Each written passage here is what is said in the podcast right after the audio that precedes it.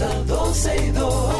Sergio Carlos, Karina, Larrauri llegan para darnos toda la información de los hechos, toda la diversión del momento. Todo, todo, todo, todo lo que quieres está en 12 y 2.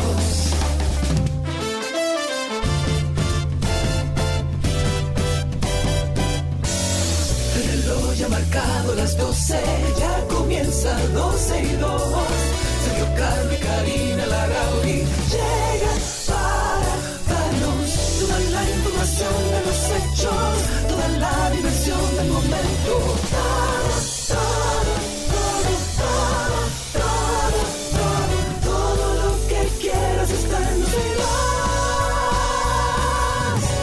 Saludos, hoy es jueves 24 de noviembre del año 2022 y como todos los días al mediodía, cuando son las 12 y 3 de la tarde, estamos dando inicio a este 12 y 2 eh, Día de Acción de Gracias en los Estados Unidos.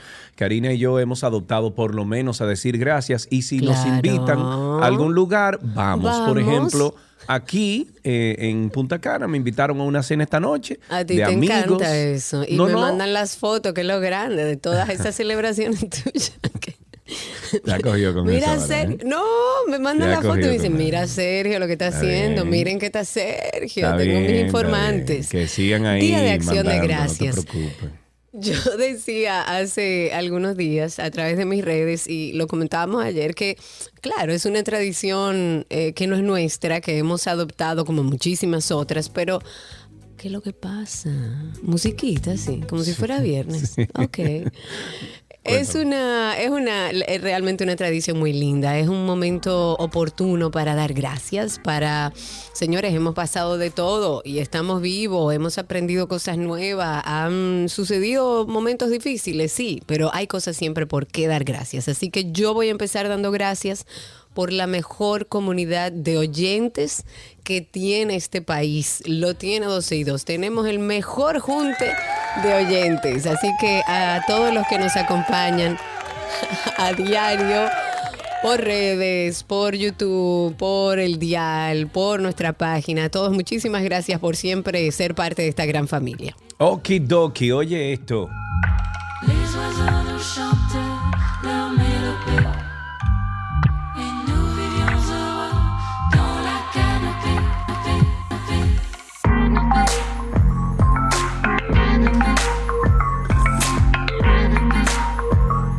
No es viernes, pero se siente casi, casi como un viernes.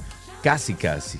Mira, Karina, el Senado de la República Dominicana aprobó en primera lectura el proyecto de ley que regula la asistencia a actos masivos y espectáculos públicos en la República Dominicana. Este proyecto contempla que los eventos deportivos, eh, también los espectáculos públicos que constituyen actividades de esparcimiento y división, eh, en las cuales las personas participan de forma masiva, en ocasiones en lugares cerrados o sitios de acceso limitados y estrechos. La pieza presenta por él también, el vicepresidente del Senado, indica que, bueno, fue presentada por el vicepresidente del Senado, indica que es obligación del Estado velar por la seguridad de las personas en todo lugar y principalmente en sitios en donde pueden generarse situaciones que pongan en riesgo la vida y la integridad física de las personas. Te tengo una cosita. Anda. ¿Qué Me preocupa que en ¿Qué te eventos. preocupa? Me preocupa lo siguiente.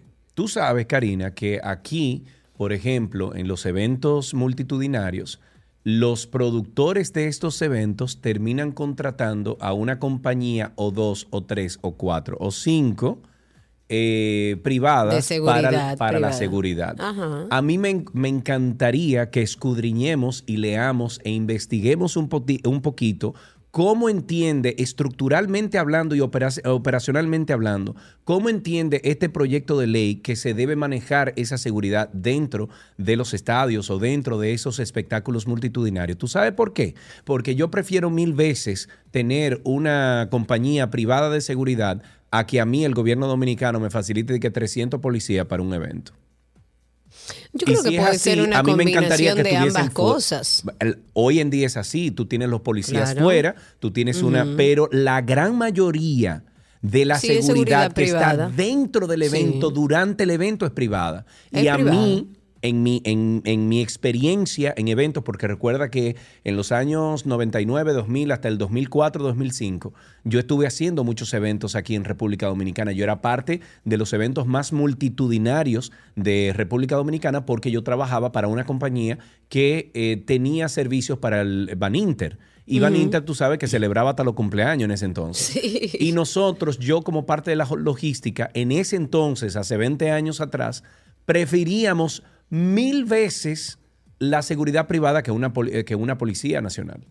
Entonces, Eh, sí, yo eso creo no que ha cambiado. debe ¿eh? hay que ver, ojalá y dentro de este esfuerzo haya una combinación de ambas cosas, porque la fuerza pública también es importante que esté frente a cualquier situación que pueda darse, si se requiere de, eh, de detención de personas y demás, que no pueda hacerlo una compañía de seguridad privada. Pero yo creo que es un buen ejercicio para buscar la manera de fortalecer la seguridad en esos eventos multitudinarios. Quiero, a propósito de que de alguna manera estamos hablando de seguridad, exponer un audio que ya anda circulando en redes. Sin embargo, eh, yo creo que refleja mucho la frustración que viven los dominicanos en torno a su seguridad. Más allá de si ha subido, si no ha subido, si ha bajado, si no ha bajado, si eso es parte de la oposición que está mandando a desestabilizar el país. Frente a cualquier tema estamos viviendo una situación de inseguridad y estamos viviendo además en un país donde no están los recursos, donde lo que expresa esta mujer, de alguna manera, cada dominicano lo ha vivido en algún momento.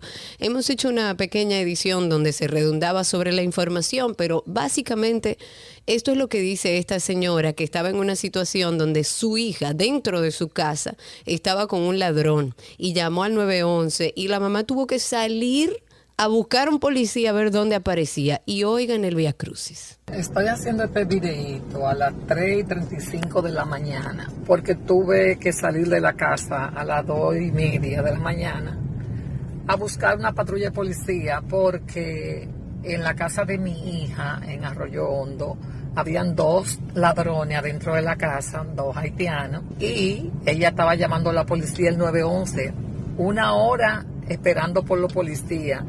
Al mi hija llamarme, que ellos no habían ido, cojo para el Palacio de la Policía a buscar una patrulla para que me acompañe.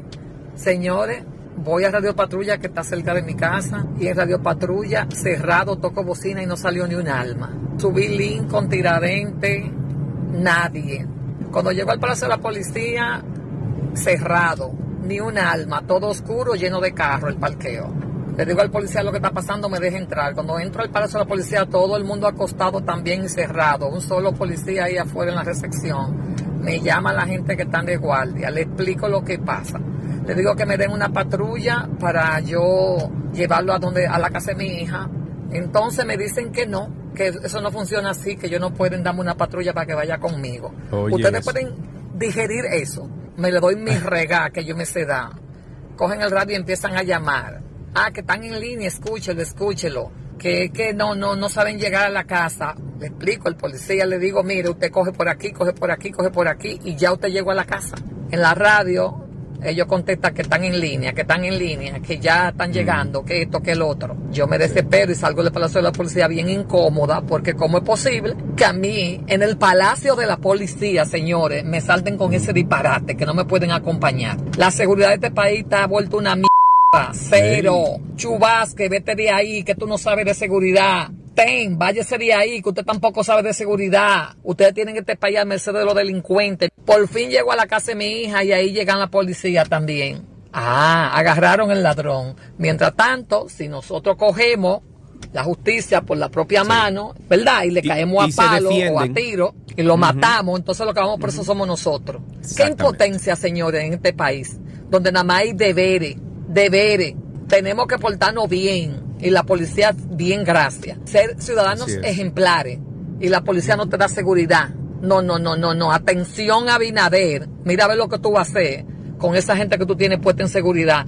Ahí Así escuchamos un poco la frustración de esta señora y habla sobre La algo que frustración de todos, Karina. Es De todos. que estamos así. Esa señora dio la diana explicando lo que pasa, pero tú y yo tenemos cuántos meses diciéndolo aquí. Diciendo Es exactamente todos lo que mismo, estamos ¿eh? en eso.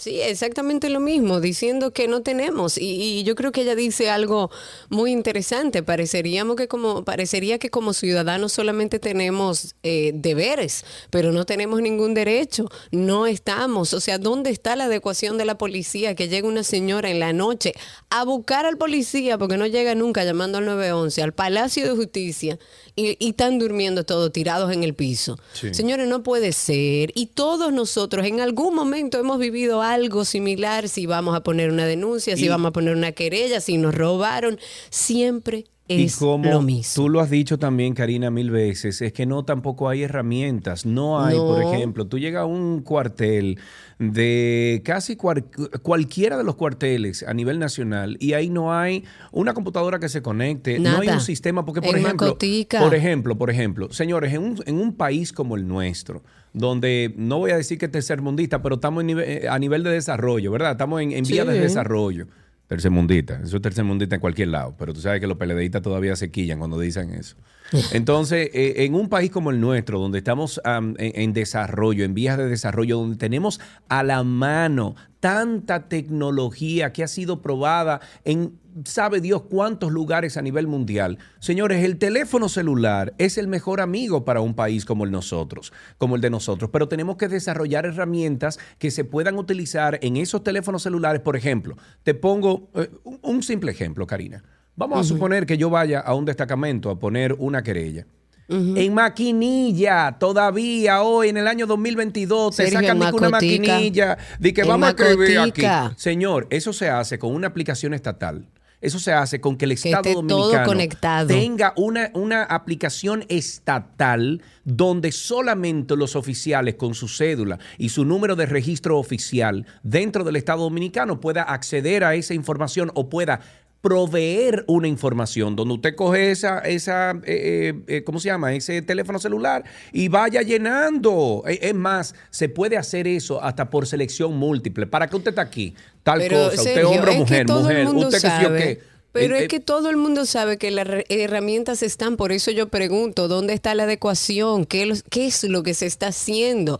Cuando usted ve que en vez de mejorar, lo que hace es que empeora, cuando usted ve una señora que tiene que salir en horas de la noche a zancajear a un policía, a rogarle que por favor vaya a su casa, que su hija tiene un ladrón metido en su casa. Y es como dice ella. ¿Qué pasa si tomamos la justicia en nuestras manos porque el Estado no nos provee ninguna seguridad? ¿Qué pasa? Entonces sucede que nosotros, los buenos, los que estamos a merced de los delincuentes, pagamos las consecuencias y tomamos la justicia en nuestras manos.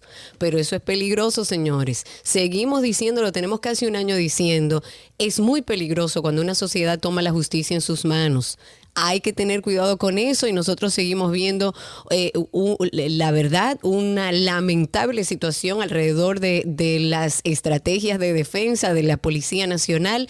El cambio y la adecuación que tanto se vendió y que tanto se habló, no lo hemos visto. Y es una pena que la sociedad se sienta sin ningún tipo de apoyo por parte del Estado en temas de seguridad. El congresista de los Estados Unidos, Adriano Espaillat, dominicano, dijo al día de ayer que es una alegación maliciosa el comunicado emitido por la embajada estadounidense y pidió que retiren ese tipo de alerta denominada reforzamiento en curso de migración en República Dominicana. Esto fue durante un encuentro con el presidente Luis Abinader que pidió que tumben esa alerta porque pudiera afectar la entrada de extranjeros al país, impactando, impactando negativamente al turismo y pidió una investigación para que se confirme y se evidencie lo que Estados Unidos planteó en el comunicado debido a que alega que esa situación no se está presentando en las áreas migratorias de los, de los aeropuertos. Y esto fue lo que dijo, y cito, hasta el momento la embajada no le ha podido mostrar ninguna evidencia que pueda sustentar ese tipo de alerta. De manera que yo le pido categóricamente que tumben la alerta y junto a otros congresistas vamos a pedir una investigación profunda de parte del Congreso y el gobierno norteamericano, pero advirtió que esto se tomará su tiempo. Nosotros tratamos de, eh, contactar al señor Adriano, Bueno, está ahí todavía, no me ha contestado a través de WhatsApp, pero eh, si lo podemos tener durante el programa en el día de hoy, eh, lo vamos a tener. Otra cosa, a mí me encantaría también eh, hablar con el Departamento de Relaciones Públicas de, de Dios mío, de aquí en La Romana, del Central de Romana. Central Romana. Hicimos un contacto, lamentablemente ellos eh, han dicho que no van a dar declaraciones públicas, aparentemente... eh, Esa es la eh, costumbre ellos, de ellos. Mm, Bueno, ellos hicieron Sí, una declaración de pública escrita, pero parece que no quieren dar opiniones en torno a lo que está sucediendo con la azúcar dominicana en los Estados Unidos. En otro tema, el ministro de Salud Pública, Daniel Rivera, ha dicho en el día de ayer que la atención hospitalaria a pacientes de origen haitiano consume el 14% del total de los recursos ho- hospitalarios. O sea, del presupuesto total que tiene salud pública, casi el 15% se le dedica a nacionales haitianos. Él dice que al finalizar el año 2022, él estima que la inversión total en pacientes haitianos va a rondar por los 10 mil millones de pesos. Aunque el área de maternidad, como, eh, como todos sabemos, se lleva como la mayor partida, hay unos 6 mil millones de pesos que, no se trata solamente de parturientas haitianas y niños a lo mejor que ameritan cuidado personal o cuidado, perdón, neonatal, sino que también hay, hay pacientes con VIH, pacientes con cáncer, heridos en riñas, accidentes de tránsito, entre muchas otras circunstancias. Pero también eh, eh, el también presidente del Gabinete de Salud, dijo que a pesar de la gran partida presupuestaria que consumen los pacientes de origen haitiano, la atención hospitalaria no se le niega bajo ninguna circunstancia. Si ya están ahí, no van a dejar de atenderlo, pero es bueno que se sepa, incluso los Estados Unidos, que aquí en República Dominicana, un país pobre, eh, eh, invierte alrededor de 10 mil millones de pesos al año en atender la salud de los nacionales haitianos. En otro tema, en el Senado se estudia un proyecto de ley que modificaría, la Ley General de Migración número 28504 en busca de mm, sancionar el ingreso y reingreso ilegal de extranjeros en el territorio nacional, debido a que en el país no están definidas penas y sanciones por esa práctica, por lo que no existe un régimen de consecuencias, según lo que aseguró el senador Virgilio Sedano Sedano, quien es el presidente de la Comisión de Interior y Policía y Seguridad Ciudadana, que analiza esta iniciativa. Ayer, los miembros de esa comisión sostuvieron una reunión con empresarios del transporte y analizaron la viabilidad que, eh, de que se incluya en ese régimen de consecuencias al transporte interurbano o solo al fronterizo, sea de forma terrestre, aérea o marítima, de acuerdo a lo, a lo que explicó Sedano Sedano. El congresista precisó que estudian la propuesta presentada por el senador Espaillat, eh, o más bien de Espaillat, el señor se llama Carlos Gómez, que plantea modificar el artículo 128 de la referida ley para que sea condenada con penas de entre 3 a 10 años de prisión y de 10 a 50 mil pesos de multa. Toda persona que participe en la organización, traslado, desembarco o ingreso ilegal en el territorio dominicano de un extranjero. Yo me fuera más lejos. Esa persona que hace eso debería de ser nombrada eh, traidor de la patria, o sea, un, un traidor a la patria dominicana y que las sanciones sean peores, que son 50 mil pesos por una persona que mueve millones y millones de pesos al mes Que con el contrabando miles y de, de miles. extranjeros. Yo no sé si millones, pero miles mueven. Karina, millones de pesos. claro. Millones de pesos se mueven, Karina. Millones de pesos. Entonces, al día de hoy todavía, y me voy al lado de la tecnología, con un dispositivo móvil, por ejemplo, hay unos que son específicamente para la policía, que son desarrollados para los estados, donde eso tiene huella dactilar, que tú puedes poner tu huella dactilar, tu cosa. En la misma frontera dominicana, y lo hemos dicho muchas veces en la Antinoti, si usted va a dar entrada legal a un extranjero haitiano, chino, ruso, quien sea, que esté entrando por algunos de los puertos de entradas a República Dominicana, ponga su dedo, su huella dactilar ahí, Claro, in- es que introdúzcalo ya. dentro de una, de una base de datos. Ojo, la tecnología existe, hay que ver el presupuesto, pero la tecnología ya tiene demasiadas herramientas para que podamos hacer algo más organizado, para que cuando usted vaya a poner una denuncia en un destacamento, esa información que usted esté poniendo ahí pueda verla todo el sistema eh, eh, de justicia en nuestro país. O sea, debe haber algo que haga más eficiente. Nos prometió este nuevo gobierno la adecuación de la policía. Es evidente que es un trabajo arduo que no va a ser a corto plazo, pero señores que no, no hemos visto ni el inicio. tenemos que ver algo. ¿Dónde están los cambios? ¿Dónde está la propuesta de adecuación? Esa es la pregunta que venimos haciendo hace ya meses. Mantequilla sigue haciendo de las suyas, a casi dos meses después de que el superintendente de bancos... es un relajo. O- Oye, ¿en Oye. qué ocupamos nosotros la- las noticias? En mantequilla. Oye, bueno, eso. lo que pasa es, eh, recuerden que, que el superintendente de bancos había alertado sobre este esquema piramidal de, de estos negocios que desarrollaba Wilkin García. En, eh, basado en esa fórmula mágica que le iba a permitir duplicarle el dinero a todo el mundo, a los residentes de Sabana Grande de Boyá. Pues bueno, señores, eh, primero Dios y después mantequilla es la frase que había acuñado el pueblo y que fue sustituida por mantequilla se rebaló. Y esto debido al disgusto que se ha generado entre las personas que confiaron en este propietario de una empresa, 3.14 inversiones. Eh, lo que sucede es que ahora Mantequilla no está pagando. Dicen que los videos que sube a las redes sociales supuestamente pagando son montajes. Y hay un lío. Entonces ahora sí puede accionar la policía y ver qué es lo que va a pasar con Mantequilla. Amén. Nos vamos con el Ministerio de Salud que reconoció este miércoles un alza en los casos positivos de COVID-19 Bueno, sí, en las últimas tres semanas con 888 casos activos al día de ayer, sin que estos hayan alterado los índices de morbimortabilidad. A ver, morbimortalidad, ahora sí. Y eh, sin disparar los internamientos por el virus, la neumóloga y asesóloga del ministerio, Natalia García, reveló que de cada 10 pacientes que están asistiendo a, a consulta, 7 son por contagio con influencia y solo 2 por COVID. Las eh, complicaciones eh, pueden desencadenar en bronquitis, neumonía y Salud Pública hace un llamado a no mandar a los, a los niños infectados a las escuelas y separarlos de los abuelos para que no sean vectores de contagio. Este no es el momento de abrazos entre niños y abuelos. Eh, también yo diría que tenemos que recordar al- a la República Dominicana y a nuestros ciudadanos hermanos que las vacunas están ahí. Si usted todavía Claro. no se ha vacunado, si usted todavía no se ha puesto un refuerzo, vaya y póngasela. Yo la- el último refuerzo que me puse fue en agosto.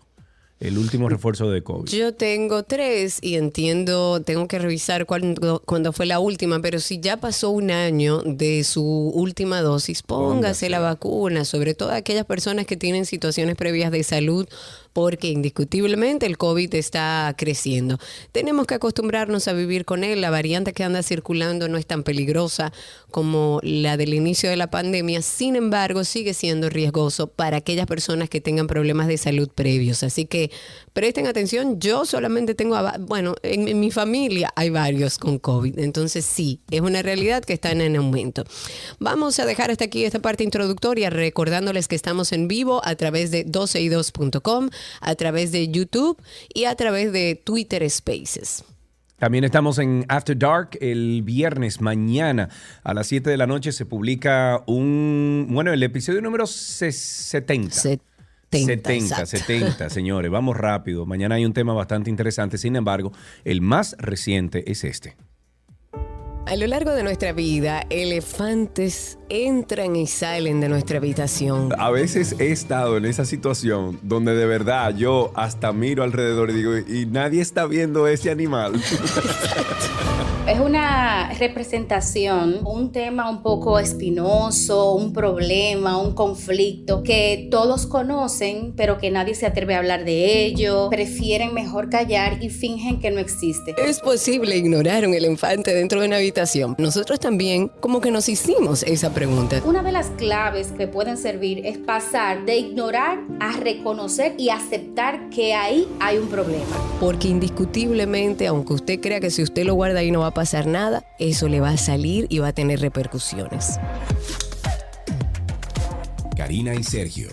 After Dark. Karina y Sergio After Dark, estamos en todas las plataformas de podcast. Nos buscan como Karina y Sergio After Dark, nos pueden buscar como Karina Larrauri Podcast o Sergio Carlo Podcast. Entren a Google, ahí ustedes ponen el nombre nuestro y sale de inmediato. Hasta aquí esta primera parte de 12 y 2. Todo lo que quieres está en 12 y 2.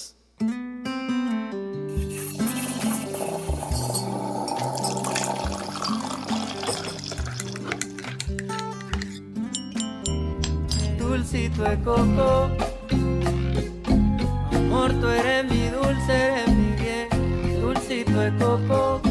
Estamos en nuestro cafecito de las 12. Hoy es jueves y como de costumbre estamos con una persona a la que queremos, admiramos y que comparte con nosotros el gusto por el café. Hoy nos tomamos este cafecito de las 12 con el cantautor dominicano Vicente García. Amigo. Por aquí con el cafecito.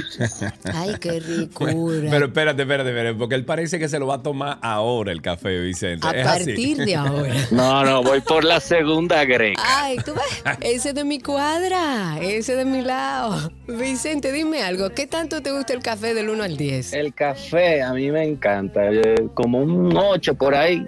Lo que sí que después de la mañana ya a mí no me gusta, de que a las 3 nada de esa vaina. No. En la mañana y sin azúcar. ¿Tú solamente tomas café en la mañana? Así mismo. Oye, va, que ¿y por qué eso? Después lo que me da es como, me pone raro. Te pone raro. Me encanta, me pone como raro. Y ya él dijo que es team sin azúcar solo en la mañana. Así que salud, que aquí vamos a tener esta conversación con nuestro cafecito. Pero vamos a hablar de ti. Hablábamos fuera de micrófonos del tiempo que tienes ya en Colombia. ¿Cuánto tiempo tú tienes en Colombia viviendo, Vicente? Tengo como nueve años aquí, como el que no quiere la Y ni un acentico se te ha pegado, ¿sí o qué? Yo tengo ahí mi plugin, yo lo subo a veces, tú sabes, para que me entiendan. Me bueno, encanta.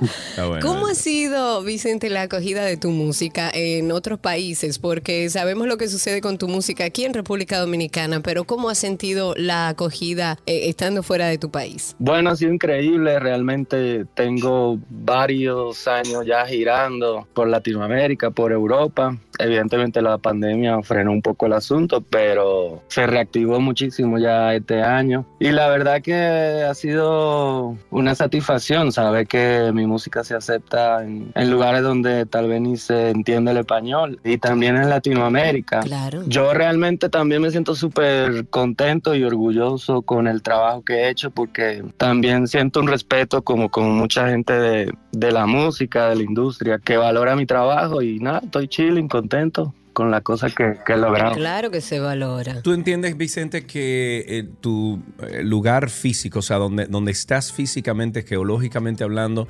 pueda que te inspire o pueda que ejerza un tipo de influencia en tu proceso creativo de lo que tú estás pensando para hacer nuevo? La verdad es que cuando yo vine hace nueve años, yo entendía que era um, un asunto de, de encontrar oportunidades fuera de mí, o sea, oportunidades en la escena. Y lo que me di cuenta fue que lo que cambió fue dentro de mí y entender la música, aceptarla con responsabilidad. Estar fuera de mi país, fuera de mi zona de confort, me hizo cambiar mucho, ponerme la pila para mi vaina. Y claro, sí, uno se pone ahí como fuera de su zona de confort, como a, a buscársela, tú sabes, a, a tratar de entender mejor dónde uno puede encontrar su esquina. Y además de eso, uno me imagino que a Sergio le pasa igual, no se siente más dominicano que el diablo cuando uno está fuera de... Para que sepa. Sí, se, se le hincha el pecho a uno, loco. Ahí es que uno quiere su país porque extraña. ¿Qué es lo que tú más extrañas de República Dominicana, Vicente? Bueno, mi familia, mis amigos que son mi familia, las playas sobre todo, porque aquí hace frío. sí. Esas playas. Desde que voy, voy para mi playa, no fallo con eso y la comida también. Todo. Sí, pero yo me, yo me imagino que hay unos lugares eh, eh, dominicanos allá en Colombia que tú dices, voy para allá, voy para el pueblo. Hay unos clavos. Igual en Colombia se come muy parecido que aquí. Y eso te iba a decir, también la comida, sobre todo de, de la costa atlántica, es muy parecida a la comida de nosotros. Exacto. Una cosita, ¿cómo va la gira? Que entendemos que andas tú dando ruedas. Súper bien, eh, como yo te dije ahorita, eh, en la pandemia a todo el mundo se le frenó todo, pero este año como que arrancó con más fuerza, la gente ha querido ir más a ver conciertos en vivo, estuvimos por España, estuvimos en, la, en los jardines del botánico y fue increíble experiencia, en la sala Polo en Barcelona, Qué lindo. eh, un concierto también soldado. Hemos hecho un par de sinfónicos aquí con la Filarmónica de Bogotá y con la Filarmónica de, de Costa Rica también, que es un show distinto al show normal. El show normal es mucho más merenguero y como más bailable y el otro más a través de las canciones y los arreglos sinfónicos. Estuvimos por Venezuela. Por Venezuela. ¿Y cómo les fue allá? Súper bien, la gente de Venezuela es súper merenguera. y Claro. yo estuve tocando muchas canciones del disco Candela. Sí, eso a través de la historia uno lo ha visto, con Wilfrido Vargas, creo que Juan Luis, el primer país que le abrió la puerta fue Venezuela. Eddie Herrera también eh, eh, es un personaje muy conocido. Muy, muy conocido. Bueno, Villo Caracas, si no queremos ir chisma para atrás. Exacto. Villo Frome también. Exacto. Y eso se sentía, la gente súper bailadora, súper contenta, eh, se siente que la gente ya quiere salir a disfrutar, que la gente sale a ver conciertos y nada, yo siento que ahí hay un, un mercado que, que va a seguir creciendo. Claro, y es que después de la pandemia, Vicente, la gente lo que quiere es ahora tener contacto eh, con la gente, ver cosas en vivo, estar entre gente. Y es normal. Vienes a tu país a presentar este Vicente García Sinfónico. Eh, se va a presentar el 17 de febrero, regresas a tu país. ¿Cuáles son las expectativas? Y tú mismo invita a tu público dominicano que te espera aquí. Yo estoy súper contento eh, de saber que voy a llevar ese concierto. Son alrededor de 20 canciones en sinfónico. Súper contento de llevarlo a mi país. Tengo que contener la emoción y mantenerme firme para no llorar. No, se vale llorar, se vale llorar y gritar, que vamos a llorar todo contigo. Ay. Bueno, pero contento de verdad. La gente está loca con la boleta. Estamos sorprendidos cómo ha ido avanzando. Contento de que mi familia va a poder ver ese concierto, que yo sé que le gusta mucho. Y tus amigos, gente que te quiere, gente que te vio crecer, claro. Así mismo. Qué duro, qué duro. ¿Cuáles, ¿Cuáles son las fechas? Vamos a recordar para que los amigos estén atentos. Es el 17 de febrero en el Teatro Nacional. Eh, va a ser dirigido por el maestro Amaury Sánchez. Ay, ay, y como ay, le dije, ay, 20 ay. temas en formato sinfónico de Alamar, de Candela, un par de canciones de, de un EP que saqué hace poco que se llama Camino al Sol. Eh, Así que nada, un recorrido de, de las canciones que yo he venido haciendo en todos estos años. Lo único que me haría falta, Vicente, en ese Vicente García Sinfónico, es que me permitan entrar una copita de vino al teatro. No, pero está hecho, dale pa' allá. ¿Cómo uno escucha a Vicente García Sinfónico sin una copita de vino? Pero qué bueno tenerte de vuelta, Vicente. La verdad que eres un artista querido en República Dominicana y a pesar de que tienes muchos años ya viviendo fuera de tu país, siempre la gente eh, está pendiente de tu música. Qué bueno que vengas aquí. Recordamos el 17 de febrero en el Teatro Nacional. Ya las boletas están a la venta. Pueden entrar en Huepa Tickets o en cualquiera de los servicios CCN. Vicente, te esperamos aquí. Por allá nos vemos, señores. Gracias por esa entrevista tan bonita. Un abrazo. Hasta aquí este cafecito de las 12.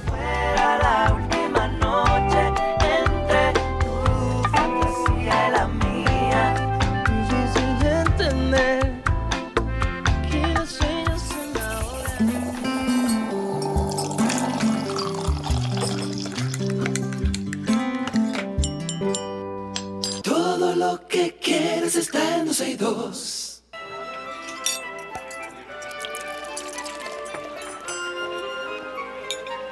Ula la me huille mange, comida de Gabriela Paz que se... No, mm, Bonnie, sí, me voy, Bonnie, fuiste sí, muy rápido, demasiado rápido. ok, ok. Ok, ok.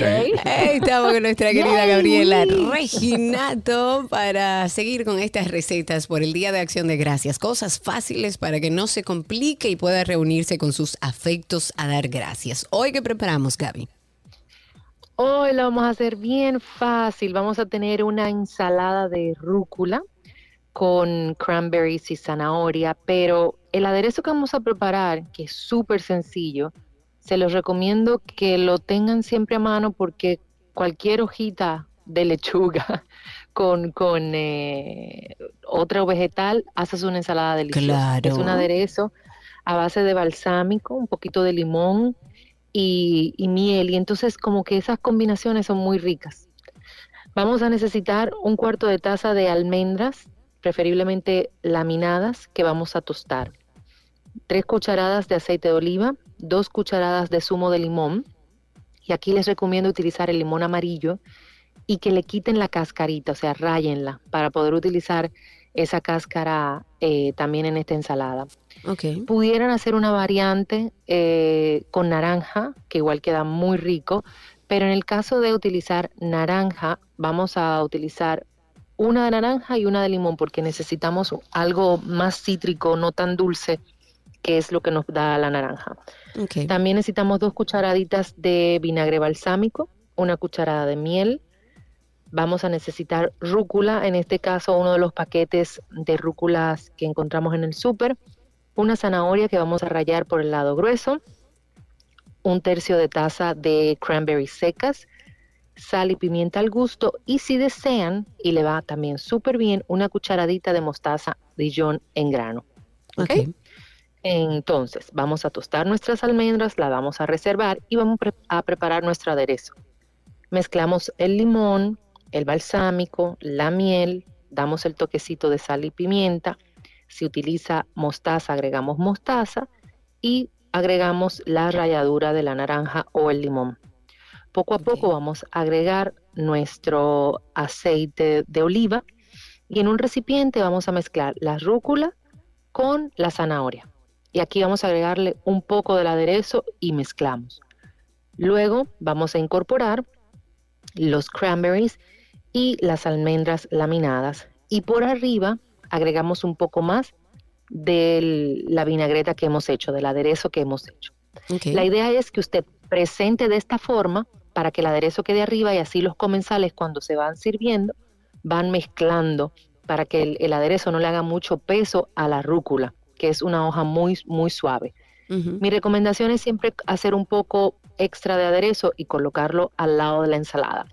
A esta ensalada usted puede tener muchísimas variantes de cambiar las almendras por nueces, los cranberries por pasas o por dátiles. Puedes inclusive agregarle por arriba, Cari, que a ti te gusta mucho un queso de cabra, un queso Uy, feta. sí, qué rico. ¿Verdad que sí? Y abundar esta ensalada. Como les dije al inicio, lo importante es el aderezo es sumamente combinable y las, las, los ingredientes extras que usted quiera ponerle, uff, son infinitos prácticamente. Claro, use su Lo ideal- imaginación. Exactamente. Lo ideal es tener el aderezo preparado y unos minutos antes de servir, preparar esta ensalada, llevarla bien fresquita, un poco del aderezo al lado y voilà. Y recuerden que Gaby siempre nos envía sus recetas.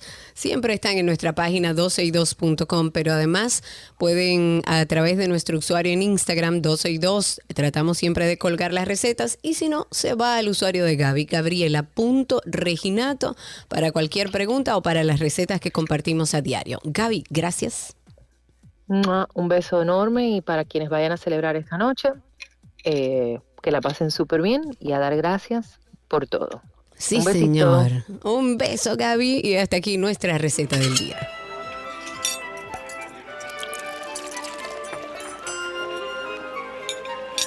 Todo lo que quieras está en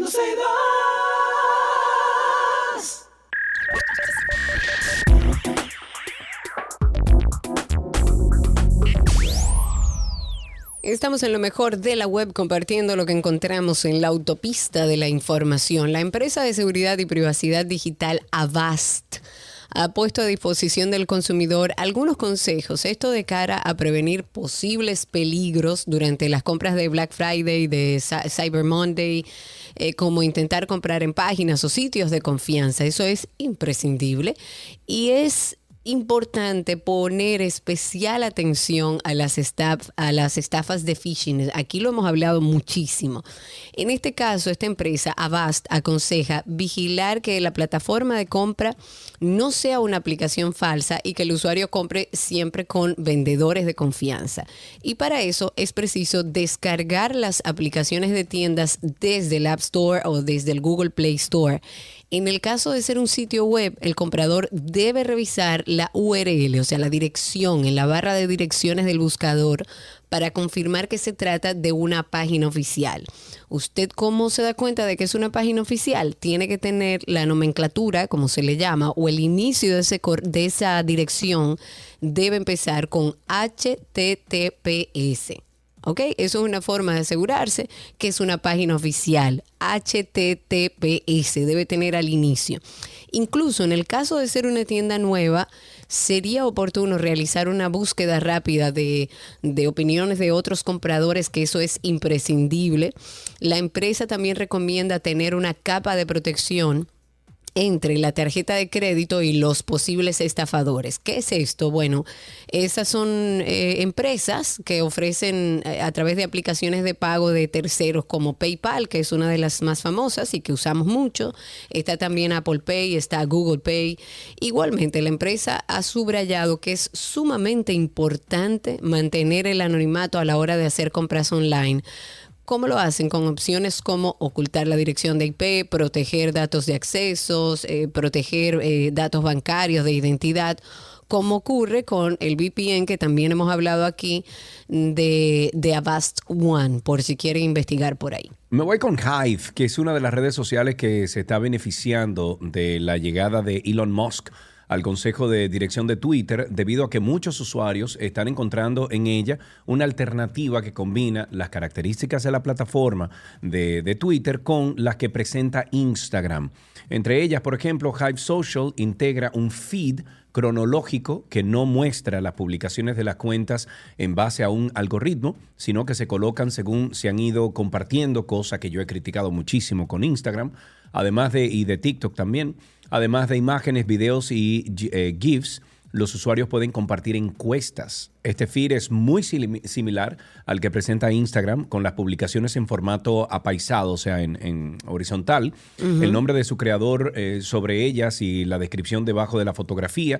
Y entre esta y la imagen compartida se despliegan tres botones. El primero de ellos es el de me gusta con forma de corazón que se torna en rojo cuando se pulsa. El botón de comentarios tiene un color azul, mientras que el de compartir, que tiene la misma función que el botón de retuiteo o retuitear, es de color amarillo. Y al igual que la red social creada por Meta, o sea, por Facebook, Instagram, por ejemplo, integra entre sus distintas pestañas la de Discover o Descubrir con contenidos que son, vamos a llamarle que trending topic y otros personalizados en base a los intereses del usuario y sus interacciones en la red social. ¿Y qué déjà vu fue que tuvo Lucas Guzmán? No sé, él dice, tuvo un déjà vu. ¿A alguien le ha pasado? A mí me ha pasado mil veces. Claro, yo creo que todo el mundo en algún momento. Sí. Recuerden ustedes, a propósito de que estamos hablando de web, que ustedes pueden entrar a cualquier buscador que tengan, así sea Google Chrome, Safari, el que ustedes quieran. Ponen ahí Karina Larrauri Podcast o Sergio Carlo Podcast y le van a salir todos los episodios que hemos estado compartiendo en Karina y Sergio After Dark. A lo largo de nuestra vida, elefantes entran y salen de nuestra habitación. A veces he estado en esa situación donde de verdad yo hasta miro alrededor y digo, y nadie está viendo ese animal. Es una representación, un tema un poco espinoso, un problema, un conflicto que todos conocen, pero que nadie se atreve a hablar de ello, prefieren mejor callar y fingen que no existe. Es posible ignorar un elefante dentro de una habitación. Nosotros también como que nos hicimos esa pregunta. Una de las claves que pueden servir es pasar de ignorar a reconocer y aceptar que ahí hay un problema. Porque indiscutiblemente, aunque usted crea que si usted lo guarda ahí no va a pasar nada, eso le va a salir y va a tener repercusiones. Karina y Sergio. After Dark.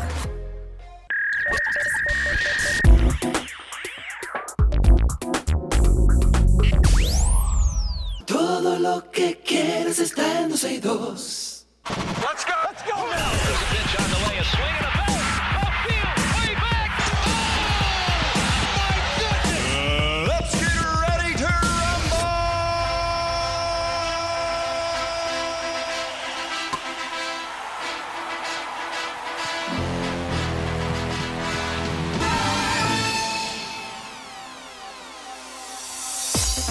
Vamos con deportes y béisbol es lo que de lo que tenemos que hablar. En la pelota invernal, las estrellas vencen a Licey.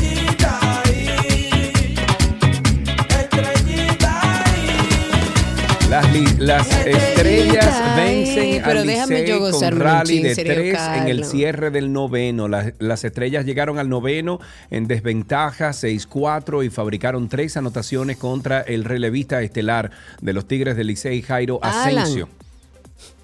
Yo no oigo a Alan hablando Ey, hoy. ey, no, así no, Alan, no, así Ey, no. Oh, pero Nada de acá. falta de respeto. Las águilas ibaeñas vencieron. a tirar las, á- las águilas ahora, tirar, tirar, tirar. Esto se prende en fuego cuando un aguilucho metió una tabla. A mí me gusta cuando viene a batear la patana. Son buenos todos los Bueno, equipos las Águilas Ibaeñas vencieron entonces a los Gigantes del Cibao 4 sí, eh, 4-3, perdón, y los Leones del Escogido derrotaron a los Toros. ¿Tienes el escogido ahí? No. Claro, yo siempre Dale. tengo todo. Yo creo que tengo. No, tú tienes el escogido, tú no tienes el escogido. Estrella, águila, Tú toro. toro. Señores, no, tengo el escogido. Manden el escogido, por favor. Pero bueno, así va, así va el béisbol invernal. En otra noticia de béisbol, según un artículo publicado por la página oficial de Grandes Ligas, Houston Astros logró un récord de ganancias nunca antes visto en la historia de Grandes Ligas. Según ellos, eh, perdón, según el glosario de términos oficial de las Grandes Ligas, una acción de postemporada se crea a partir del dinero correspondiente a la venta de entradas. En otras palabras, es un sistema que determina cuánto ganan los peloteros cuando sus respectivos equipos ingresan a la postemporada. El fondo de jugadores correspondiente a las acciones de postemporada eh, se compone con el 50% de las entradas de los juegos de la ronda de comodines, 60% de la taquilla de los primeros tres duelos de las series divisionales y de los primeros cuatro encuentros tanto de la serie de campeonato como de la serie mundial. En fútbol, las autoridades de Vietnam desmantelaron una red de apuestas en línea por un valor de alrededor de 1.200 millones de dólares. Opa. No, perdón, 1.2 millones de dólares será. 1.200. Ah. Es, que, es que a veces ponen punto y a veces ponen coma, entonces uno no sabe. Pero bueno, 1.2... Yo creo que sí, 1.2 millones de dólares. Informó el día de ayer la policía y la prensa estatal en Vietnam, poco después del inicio del Mundial de Fútbol. 12 personas fueron detenidas en el sur de Vietnam, incluso en la ciudad de Ho Chi Minh la capital económica del país, según los medios de comunicación estatales, la red de juego descubierta se formó a comienzos del 2021 y operaba apuestas en línea sobre fútbol para clientes ubicados principalmente en el sur de Vietnam. El servidor estaba basado en Camboya. En otra de fútbol, durante el transcurso de la Copa del Mundo 2022, que este mundial va rarísimo, también fue inaugurado el Maradona Fan Fest. Esto es una experiencia para eh, que fanáticos de este ídolo de Maradona y del seleccionado argentino revivan su trayectoria. Es un espacio dedicado que funcionará hasta el día de la final, el domingo 18 de diciembre. Se ubica en un hangar privado de, del Emir Tamim Hamad, bueno, en el Aeropuerto Internacional de Doha, con la novedosa presencia del avión Tango D-10S ploteado con la imagen de Diego Maradona, el museo está ambientado con una colección inédita de las camisetas originales utilizadas por el ex capitán del seleccionado argentino. En básquetbol, el equipo nacional de baloncesto femenino superó el día de ayer 75 a 39. Esto fue contra Costa Rica en el partido inaugural del Campeonato Centro Básquet 2022 que se inició en la ciudad de Chihuahua, en México, y se jugará del 23 al 27 de noviembre. Para las quisqueyanas fue la primera victoria de la contienda internacional que tiene como escenario al gimnasio, Rodri- al gimnasio Rodrigo M. Quevedo y participan los siete mejores equipos del área centroamericana y del Caribe. Dominicana había derrotado el año pasado a las Ticas el 28 de marzo con pizarra de 68-63 en el Centro Básquet Femenino que se celebró en El Salvador. En una noticia de Fórmula 1, la organización de Fórmula 1 ha anunciado el programa Fórmula 1 Academy, una categoría con orientación exclusivamente femenina y que tiene como objetivo desarrollar y preparar a las mujeres pilotos para que progresen a niveles más altos de competencia. Las participantes podrán ser incluidas en las diferentes series, Serie W, Fórmula 3, Fórmula 2 y Fórmula 1.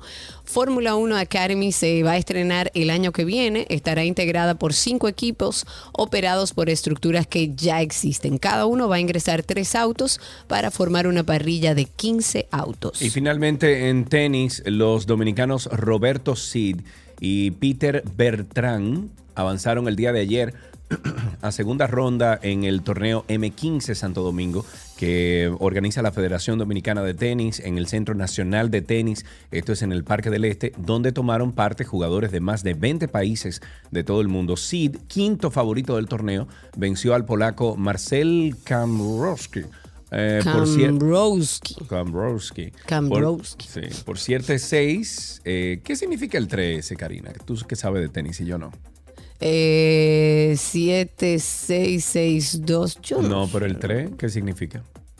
Yo creo que eso es cuando ellos eh, empatan y vuelven y lo intentan, Ah, ok. empatan y vuelven Ok, y lo bueno, intentan. 7-6, 6-2 en un reñido partido. El primer set terminó en tie break. Ah, eso, míralo ahí, tie break. Ujú, Mientras exacto. que Bertrán, cuarto favorito, dejó en el camino de manera fácil al argentino Federico Boscani- Boscarino en sets seguidos de 6-1. Hasta aquí Deportes en 12 y 2. Let's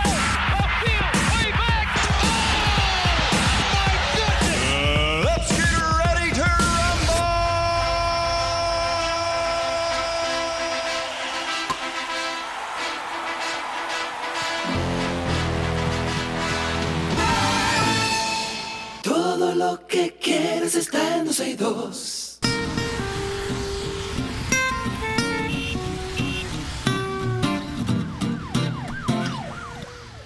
Estamos en Tránsito y Circo, recordándoles que tienen que sacar su marbete. Todavía, todavía eh, pueden hacerlo a través de la dgii.gov.com. Por ahí usted saca su marbete por internet, se lo llevan a su casa y vive una vida tranquila y feliz cuando ya quiten el tema del marbete y no estén los agentes del DGCET buscando quien no tiene. Dicho eso, tweet del día. Esto es un tuit del día de José Monegro. A través de Twitter puso la secuencia. 1. Estados Unidos plantea en la ONU apoyo a intervención militar en Haití. 2. Se plantea buscar un tercer país que reciba refugiados haitianos para que no vayan a Estados Unidos. 3. Plantea a República Dominicana acoger campos de refugiados. 4. RD se niega. 829-236-9856, el teléfono aquí en 12 y 2. Pablo Hernández, a través de YouTube, está sugiriendo lo siguiente. A los vecinos haitianos debemos darle permiso de trabajo, cobrarles impuestos que sirvan para hacer hospitales en la frontera y que el permiso de trabajo sea renovable cada seis meses. Eso no es una mala idea, eso no es una mala idea. Al final del día, lo que siempre hemos dicho, Pero Eh, respetando las leyes de migración. bueno, pero eso es lo que hemos dicho. Esa idea que da Pablo ya hoy en día existe. Lo que pasa es que quieren violentar la ley de inmigración para darle un permiso que no es constitucional a un extranjero, sea haitiano, chino, ruso, alemán, venezolano, lo que sea, para que venga a trabajar, pero violentando la ley de inmigración y así no se puede. Y así no se puede, punto. Y se acabó 829-236-9856 y a través de Twitter Spaces, que ya tengo por ahí a nuestro querido compañero de nuestra, vamos a llamarle así, la cápsula de Bloomberg, como dice él. Adelante, amigo, FD Trainer está con nosotros. Adelante, habilita tu micrófono, cuéntanos.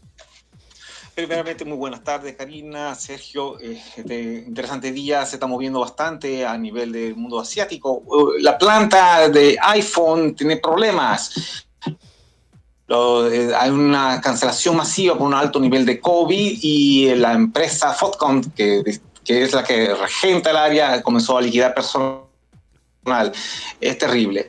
Por otra parte, en Bélgica, eh, el último empleado de Twitter acaba de renunciar y la comunidad europea les tiene el ojo en la mira. Posibles sanciones de más del 6% de intereses de multa para Elon Musk si no cumple unas regulaciones. O sea que eh, va- vamos a ver que esta semana está cerrando, pero vamos a ver cómo cierra ahorita la bolsa eh, para nuestro amigo de Twitter. Para nuestros amigos de Twitter, muchísimas gracias, FD Trainer, siempre con las cápsulas de Bloomberg. Ahí tengo tenemos dos una llamadas, llamada. tengo dos llamadas. Empezamos con Raúl, que llamó primero, luego con Carmen. Raúl, buenas tardes, adelante, amigo.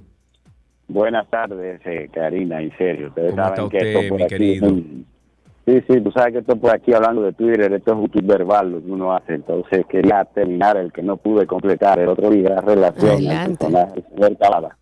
Yo quería decir que el señor Cavada tiene un problema básico, es que se ha vuelto accionado a echar boches, y eso es lo que le está pasando. Yo supongo que él lo que debe hacer es tomarse unas vacaciones, y yo estoy de acuerdo con eso, y que las vacaciones se las tome ya permanentemente. Diablo, Raúl.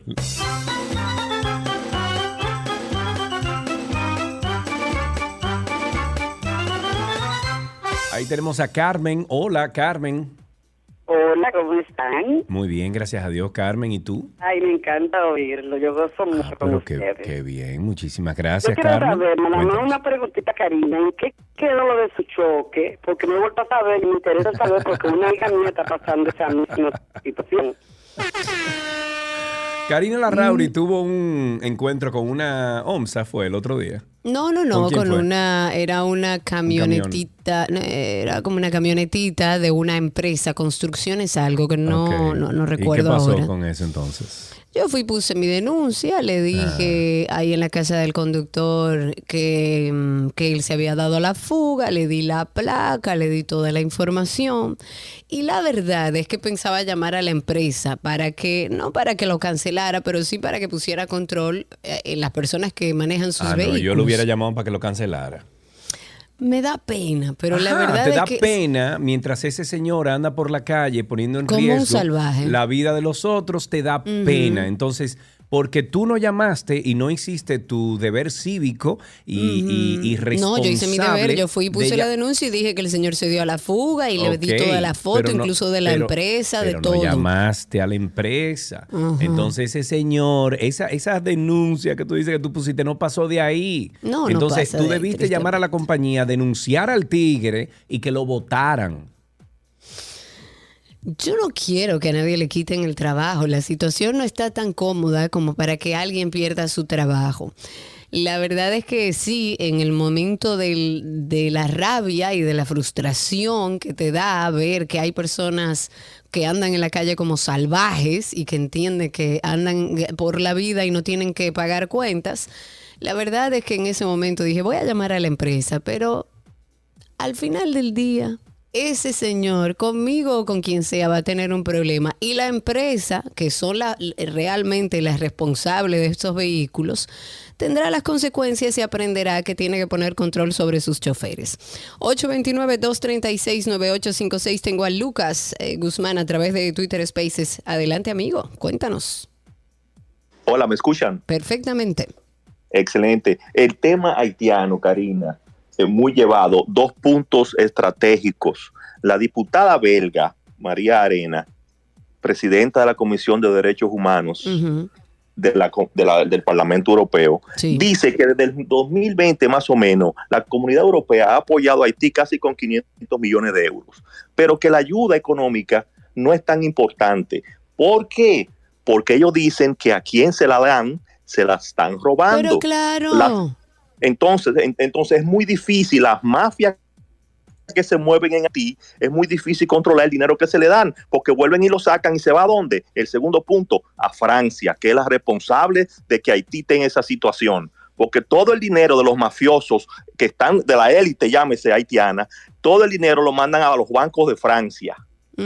Así que Francia sabe perfectamente cómo solucionar eh, Señores, pero es que se te cortó ahí. Gracias, Lucas. Eh, la realidad es, y eso lo sabe todo el mundo, que quienes financian a las bandas son los mismos políticos, son las mismas gente de alta alcurnia. ¿Por qué? Porque el desorden le da la posibilidad de seguir cogiendo lo suyo. Y cuando llegan esas ayudas, eso no llega al pueblo, eso se queda en la cúspide que paga a esas bandas para que sostenga y mantenga el desorden en Haití. Ahí tenemos dos llamaditas. La primera es de Willy. Buenas tardes, Willy, adelante. Buenas tardes, Karina, Sergio. Hermano. Vamos a algo rapidito. Algo Dígame. rapidito. Miren, un día como hoy, 23 de noviembre, pero del 2019, yo salí un poquito distorsionado. Hoy es algo que pasó 24, Willy, oíste. ¿Eh? Hoy es 24. Bueno, un día antes, un día antes, perdón, sí, 23 de noviembre. eh, salí un poquito distorsionado por un hecho que le pasó a un compañero de la universidad, la UAP. Y eh, cuando me monté en mi vehículo, le di al radio para que buscara de manera aleatoria una emisora, porque no quería escuchar ni siquiera lo que frecuentaba en ese momento. Y justamente yo con ustedes, 2019, 23 de noviembre, desde ese día yo me hice miembro de esta comunidad, porque Willy. justamente, justamente Gracias, oigan casualidad, oigan qué casualidad más grande. Justamente estaban hablando ustedes del estrés en ese momento. Y yo empecé a escucharlo, me pareció interesante. Y una semana después metí 47 llamadas para tratar de, de comunicarme, para explicar eso, y no pude. Entonces, escuchen esto rapidito. La mujer mía, que ve el teléfono y ve esas 47 llamadas, repetidas al mismo número, me dice, negro, ¿A quién que tú estás llamando? ¿quién que está llamando tanto? Que no te coge el teléfono y vuelve y lo llama. Igual es un programa que se llama 12 y 2, que me parece interesante. Y desde ese día viene Amén, miembro de esta amén. Bravo, Hermano, gracias, muchísimas Willy. gracias, Willy. Happy Turkey Day, happy o feliz día de, de acción de gracias en el día de hoy del 24 y nosotros damos las gracias por gente como tú y qué bueno que podemos ser parte de tu día a día. Antes de ir a esos comerciales, tengo a Baplum, dueño de este Oh, segmento, abandonado por el mismo dueño, pero está ahí. Cuéntanos, Baplum. Hola Sergio, hola Karina, hola a todos. ¿Qué es lo que tú dices, papá? Ya tú ves. Eh, estuve conversando con Alan, le di unos tips de lo que yo hago ahora, que por eso es que estoy un poquito retirado. Pero Ah, siempre los escucho y los, y los veo y los veo. Eh, eh, una cosa, Karina, de, de- sácame de esta duda. Si los hombres podemos decir la mujer mía, ustedes pueden decir el hombre mío. ¿O no? Claro, ¿por qué no? Entonces ya tú sabes, empieza a, a, a empoderar de Fede. Pues bien. Mira, mira, Entonces, una cosa, una cosa. Eh, Yo quiero que me expliquen, no sé quién, si era DGI, el Intran, la MEN, no sé quién. ¿Por qué hay tantos vehículos en la calle circulando con placas de traslado, buscando niños en el colegio? Ah, porque está buena la cosa, Baplum. Pero, Sergio, es un viaje. Pero de- te de estoy diciendo, pero bueno, además recuerda que los bancos también últimamente, gracias Paplum por tu llamada, tuvieron sus ferias. eh, e incluso creo que la última fue el Banco Popular el otro día. Entonces, durante estos meses, ya desde agosto para acá, se inyecta una cantidad de vehículos nuevos o una, una cantidad de vehículos revendidos que andan con su placa de, de- de exhibición o, o de traslado. O sea que por ahí puede andar eso. Mientras tanto, ¿qué tienes de ese lado, Cari? Tengo a Juan que está con nosotros a través de Twitter Spaces. Adelante, Juan, cuéntanos. Habilita tu micrófono y así podemos escucharte al aire. A ver, te doy unos segunditos ahí. Juan Batista. Ahora sí, cuéntanos. Recuerda que esto tiene un delay del carajo. Sí. hey, mi gente, ¿cómo están ustedes? Todo en orden por aquí. Eh, eh, bueno, primero que todo quisiera hacerles una pregunta, a ver si ustedes tienen eh, eh, el mismo caso.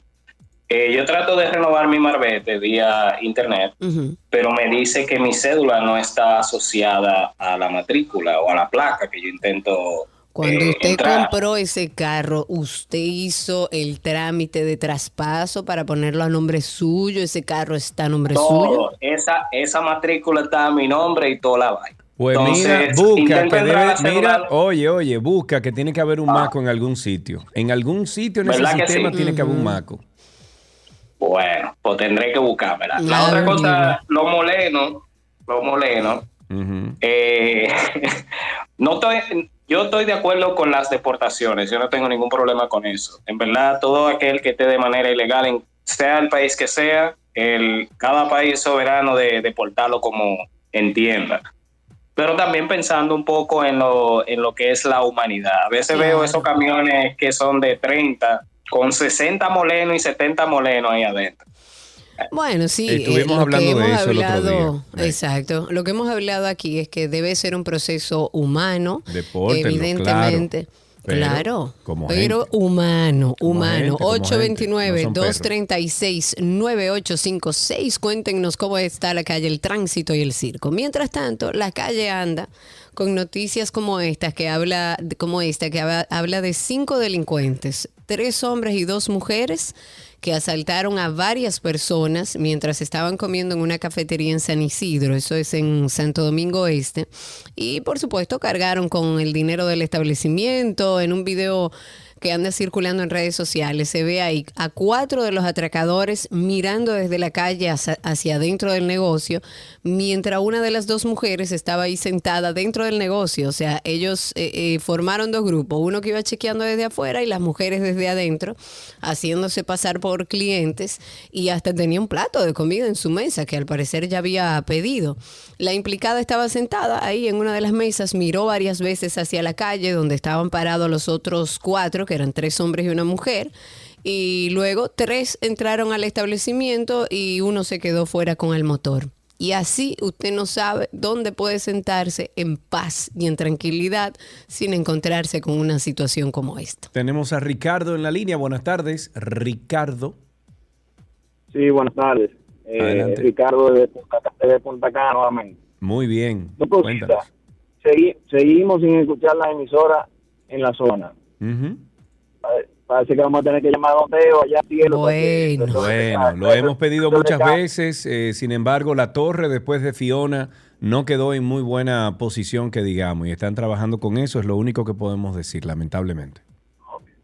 La otra cosa, Sergio, ya que tú te mudaste aquí a zona, Ujú. vamos a formar un frente para defender Punta Cana y Bávaro y decirle a David Collado que no solamente el turismo son números de gente que entra aquí, que hay que ver el entorno de Bávaro y Punta Cana, que no lo cuidan, que no les importa eh, nada Bueno, y eso afecta al turismo, porque Claro. la imagen que se llevan de aquí no es buena. ¿eh? bueno, No es buena. yo, yo estuve hablando con de los dueños de los grupos de aquí, de Punta Cana, Capcana y eso el otro día, y le estuve diciendo que estoy notando como que Punta Cana y Capcana y Bávaro se van a salir de control porque ya dan indicios aquí de, de desorden.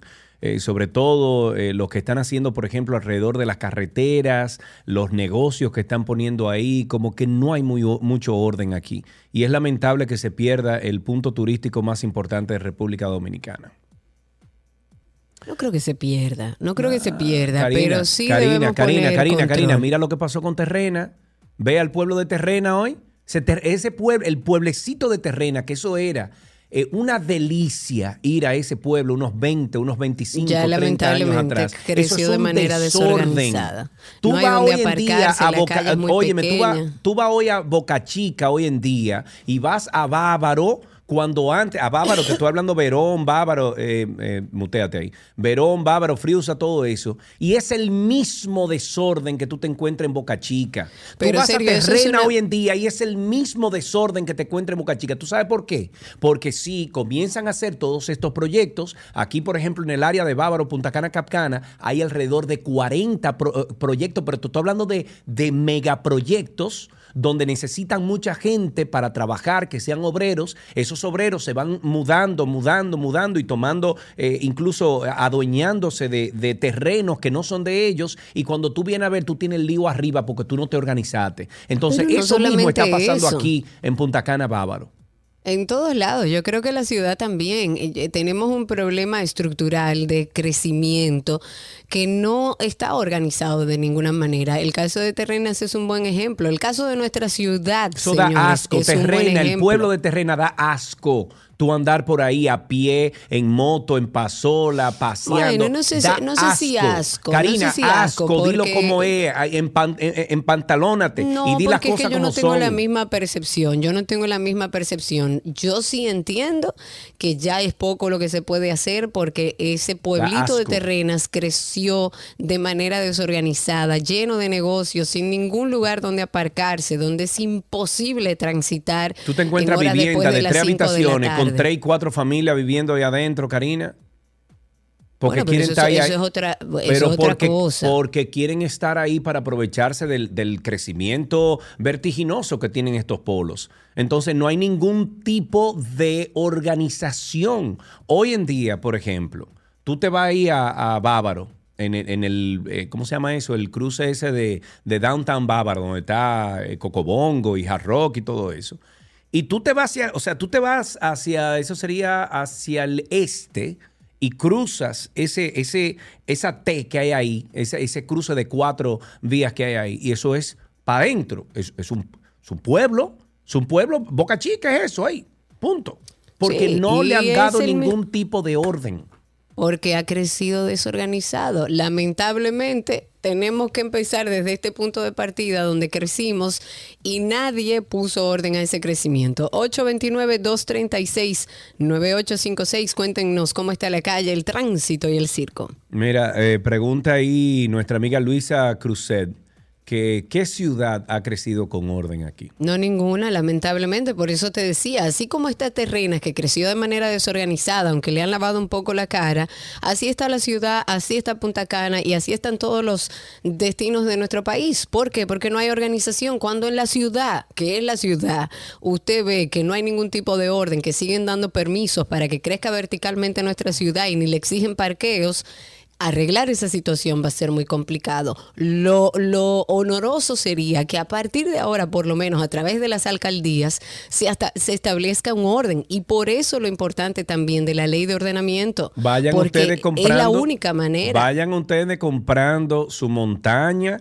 para que abajo le pongan su, su eh, ¿cómo se llama? Su verja perimetral con todo y, y alto voltaje y todo el mundo y el que se pegue de ahí que se muera. Porque va a llegar el día en que aquí va a ser insoportable vivir en cualquier parte de este país. Punto. Y no quiero ser el más negativo, es solamente viendo el historial que tenemos. Ahí tenemos en la línea a Rudy. Buenas tardes. Sergio, Karina. Adelante, Rudy, estás al aire. Cambiando el tema. Oye, una Ah, sí, cosa, sí, Sergio, claro. yo que tú me aclares. Si tú te atrasas en el pago de la cosa del ayuntamiento, te cobran mora y también interés sobre mora. Yo, yo tenía entendido que una institución que no es financiera no debe de cobrar intereses ni, ni mora de, para Mm, eso. Bueno, pero es que ellos tienen que pagar también, ellos tienen que pagar unos servicios con ese dinero, entonces imagínate tú, Rudy, ellos tienen que cuidarse de que tú pagues a tiempo. Ahí tenemos a Ken en la línea, buenas tardes. Buenas tardes. Volviendo al tema de Punta Cana y Bávaro.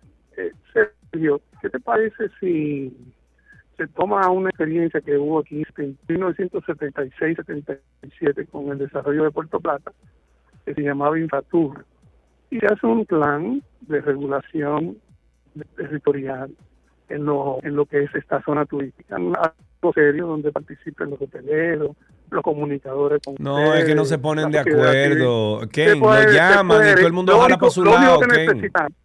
Sergio, lo único que necesitamos es una persona como tú que diga, vamos a hacerlo.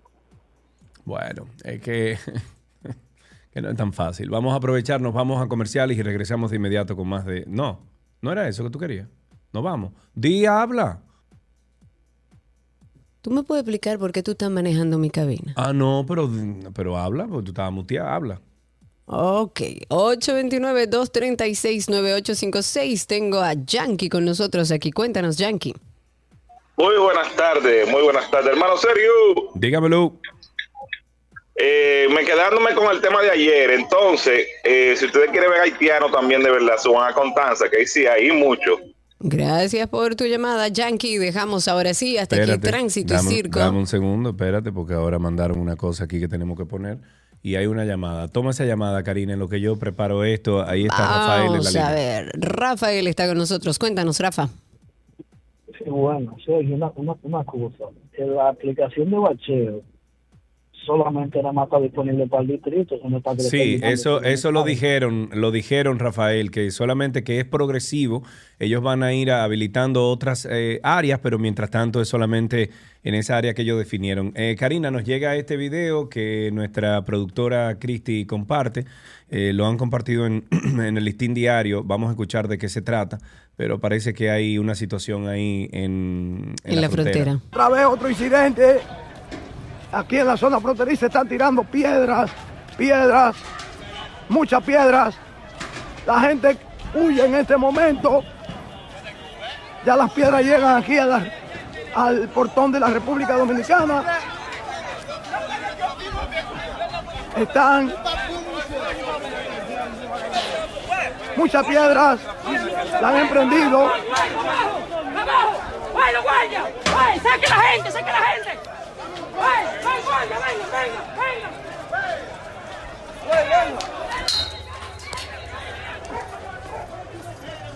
Qué desorden.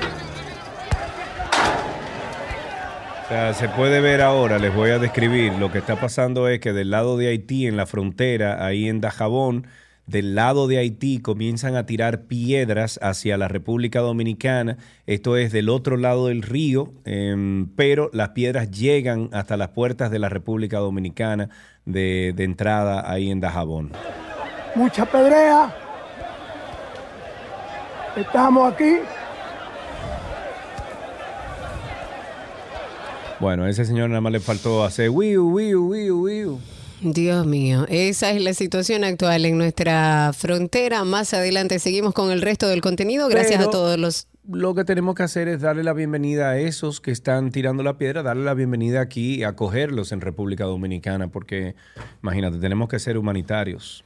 Bueno, yo no, yo- eh, la humanidad debe mantenerse incluso bajo esas circunstancias. Eso eh, debe respetarse. Habrán situaciones en las que por, por motus propia y por atribuciones que se dan los mismos que están trabajando en estos procesos de deportación, se tomen libertades y hagan cosas que están fuera de los derechos humanos. Ahora, lo que se tiene que tratar es que haya humanidad en estos procesos. La gente escucha la situación que hay en la frontera, tenemos que entender también la situación que está viviendo Haití. No todos son malos, no todos son delincuentes, no todos. Hay gente que lo que quiere es vivir en paz, conseguir comida, conseguir lo básico para vivir y la idea no es tampoco maltratarlos. Ahora, volvemos al punto de partida. Tenemos como país leyes migratorias que hay que hacerlas respetar. Y punto. Hasta aquí, tránsito y circo.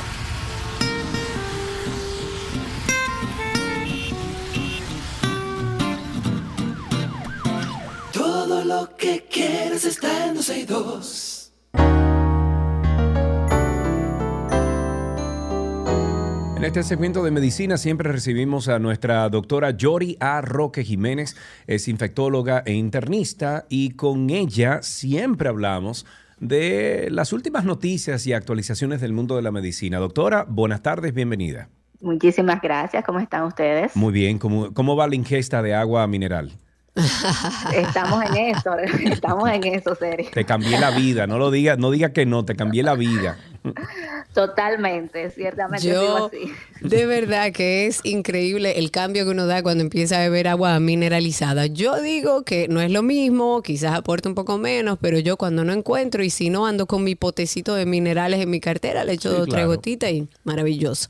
Vámonos al mambo, como diría Sergio, porque estamos viviendo digamos que un repunte de, la, de los contagios por el COVID y andan tanto virus que tenemos que mantenernos informados. ¿Cuál es la actualización sobre COVID a propósito de, bueno, de este repunte, de nuevas subvariantes, de advertencias, tanto aquí como en otros países, de que esto iba a suceder? Y es así, eh, hemos venido hablando de esto hace unas semanas y para la semana pasada también vi que colegas habían reportado si el aumento de los casos en la Ujú. consulta, no solamente de COVID, sino también de otros, pero eh, el COVID porque creo que es algo que podemos eh, evitar junto con la influenza, que también hemos eh, hablado mucho sobre la, la importancia de la vacunación, y sí se ha comenzado a sentir ya de lleno un aumento de los casos de COVID y de nuevo hacer noticia por el surgimiento de nuevas subvariantes. Eh, que hay unas cinco o más nuevas que están como en competencia eh, por ver cuál va a ser la, la que va a predominar. Eh, todas estas son descendientes de, de Omicron, por eso son todavía subvariantes. Ok. Y aunque tienen mutaciones ligeramente diferentes, eh, hasta ahora ninguna parece estar creando olas significativas todavía. Ok. Pero eh, mencionar así, según CDC, eh, sabemos ya desde hace tiempo, el verano comenzó la BA.5, eh, ha sido la protagonista desde este verano, como dije, eh, siendo responsable de más de la mitad de las infecciones en Estados Unidos. Y hablo de Estados Unidos porque sabemos que aquí tenemos la limitante de no poder Claro. secuenciar todos los casos, pero también sabemos que esta ha estado aquí presente. También tenemos dos nuevas que son BQ1 y BQ1.1, que ha estado en aumento en estas últimas semanas, llegando a representar hasta el 14%, cada una de ellas, unas 14 punto algo, otras 13 punto algo Ok, eh, de las infecciones en Estados Unidos. Hay una nueva denominada BQ46 que también está ganando terreno, llegando a representar el 10% de las infecciones nuevas. Y eh, por si acaso ven una noticia, porque se, ha- eh, se está hablando de una importante eh, llamada XBB, eh, que ha sido noticia en Singapur, se le ha llamado la variante pesadilla. Ay, no me digas No porque eso. sea, no te asustes, no Ay, porque sea Dios como mío. más grave, es porque obviamente como ellos estaban más tranquilos, comenzado a representar aumento del número de casos en este país. O sea, es muy contagiosa, es pero no significa que sea eh, grave como lo que teníamos al inicio de la pandemia. Ok, ok. Exacto, eso más o menos como para concluir esta noticia, eh, porque he hablado como que tantas cosas y obviamente uno se alarma al principio. Tanto eh, varios expertos en el mundo entero han dicho que no debemos preocuparnos al extremo, obviamente sí tenerlo en cuenta, porque mientras el número de enfermedad severa, hospitalizaciones y muertes no se vea en aumento, pues obviamente ya con la tasa de vacunación que tenemos, la cantidad de personas que ha padecido COVID, es posible que lo que sucedan sean eh, brotes de enfermedad leve.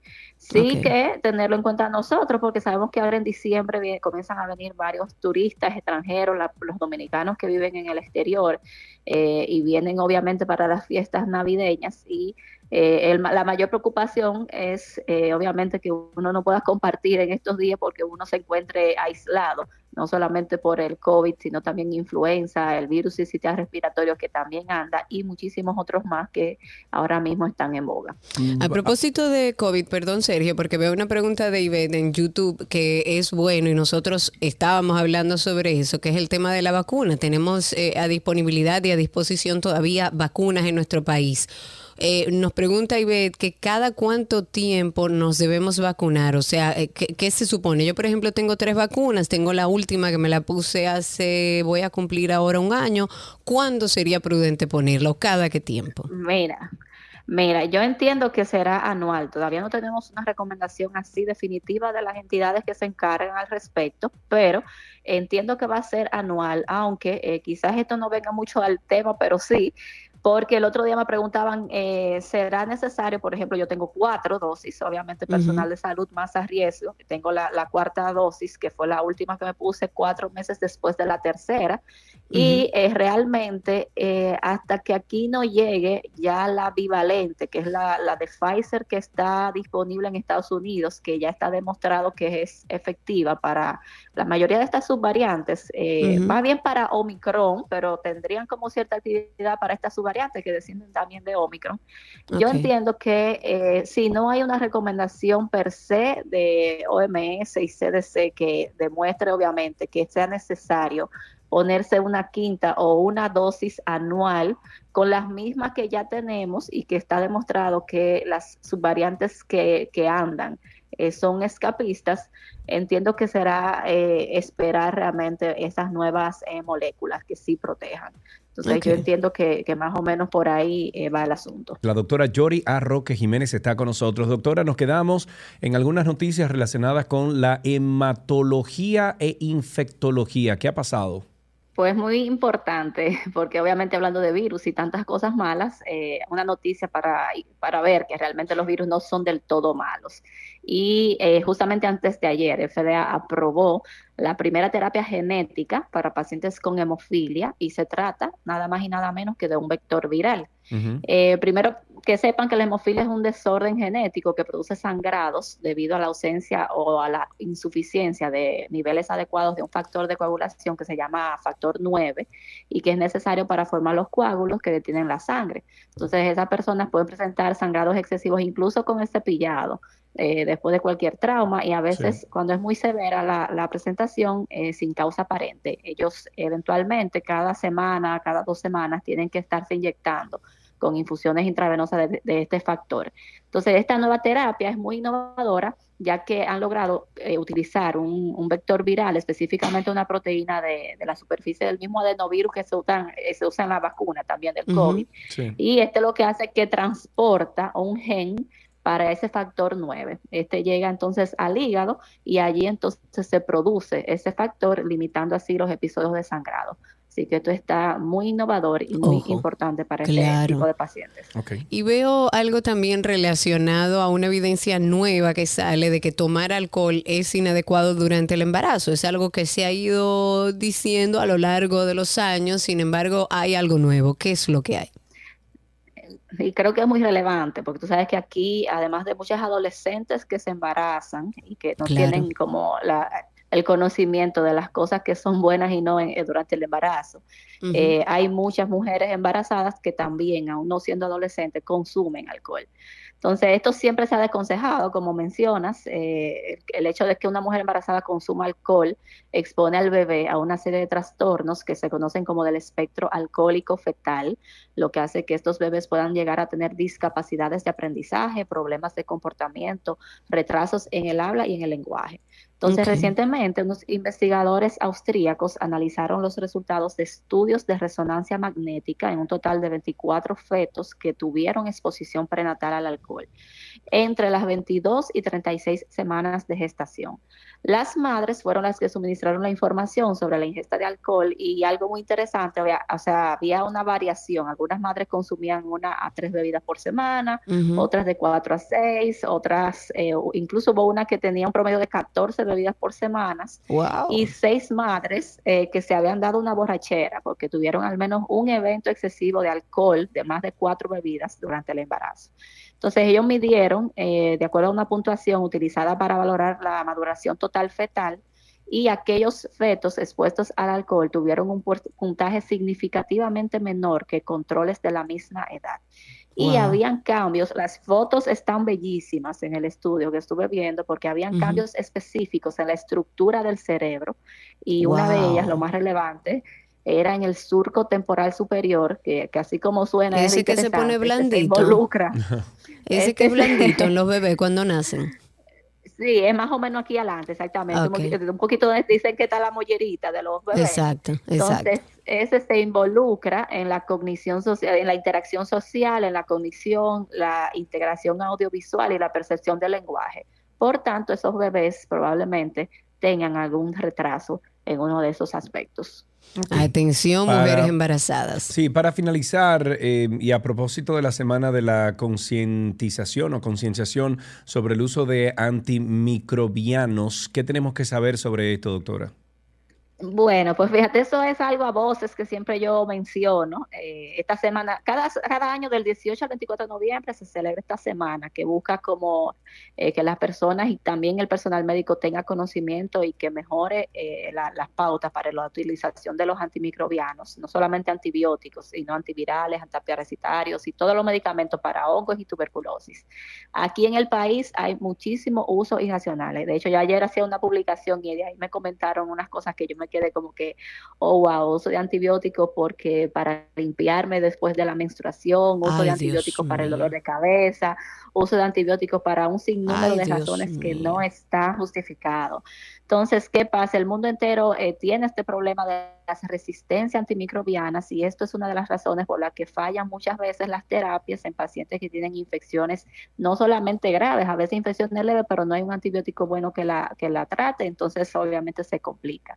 En, en un estudio que se publicó recientemente se identificaron las 33 bacterias relacionadas a, las, a más muertes por causas infecciosas en el mundo entero en el 2019 y algo que me sorprendió mucho, no tanto con la primera, pero sí con las demás, que de las más comunes, las cinco más comunes, estuvo la número uno con más de un millón de casos, Staphylococcus aureus, que es la que causa la erisipela, que es muy común aquí en el país, eh, está luego Streptococcus pneumoniae que causa neumonías y meningitis y eh, otra que hemos mencionado aquí mucho la Escherichia coli que causa Ah, infecciones de, de, de vías urinarias, Klebsiella y Pseudomonas aeruginosa estuvimos mencionando hace unas semanas. Ella dice Ok. esos Es nombres una de como que estamos diciendo Juana. ¿tú viste? Normal, sí, exacto. No. Ya le sale normal. Pero tú sabes que lo, lo más relevante, lo más difícil fue aprender a escribirlas, pero ya el Exacto. nombre más o menos uno lo maneja. Pero eh, lo que quería decir con relación a esto es que una de las razones por las que esos pacientes en ese estudio que, que tuvo más de 130 países involucrados, el fallo al manejo es justamente la resistencia a los antibióticos. Y aquí eh, ustedes no pueden eh, imaginarse la cantidad de veces que yo miro pacientes que realmente han estado utilizando esquemas inadecuados de antibióticos o simplemente cuando no tenían que usar antibióticos. Claro. Entonces, obviamente es algo que eh, necesita la intervención de los gobiernos, porque aquí el principal problema es que cualquiera va a la farmacia y compra ampicilina o cualquier otro antibiótico sin receta Normal. médica. Bueno, yo te hago saber, Entonces, mi madre cuando empezó con, con el tema del COVID, que no sabía lo que era, fue a la farmacia y ella, ella le dijo que le dolía la garganta y le recetaron un antibiótico. Y cuando yo llegué le dije, deme el antibiótico, venga, que usted no tiene que estar bebiendo antibióticos si usted ni siquiera ha ido a un médico. Claro. Es así, entonces esto es algo que quería mencionar porque es muy común en nuestra práctica diaria y realmente la gente tiene que saber que debe cuestionar incluso al médico, puede hacerlo. Cuando cree que no necesita antibióticos. Alguien me comentó que le recetaron antibióticos porque tenía una infección de orina, pero ella nunca tuvo síntomas. Entonces ella simplemente no lo, no lo compró y fue a otro médico. Entonces esas son cosas que eh, obviamente la población tiene que conocerlo y tenerlo pendiente. Muy bien, doctora, muchísimas gracias como siempre todas estas eh, actualizaciones. Si ustedes quieren hablar con la doctora o su equipo, arroba Infectoteam, Infectoteam en redes sociales. La doctora Yori A. Roque Jiménez estuvo con nosotros. Hasta aquí, Medicina en 12 y 2.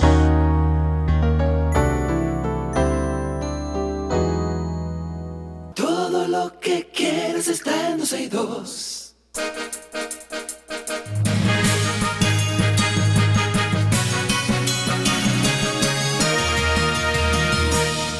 Vámonos con noticias actualizadas. El encargado de negocios de la Embajada de los Estados Unidos, eh, Robert Thomas, reconoció que la República Dominicana tiene el derecho a decidir si acepta o no campos de refugiados en su territorio, lo cual implica una admisión de la propuesta hecha por la Casa Blanca.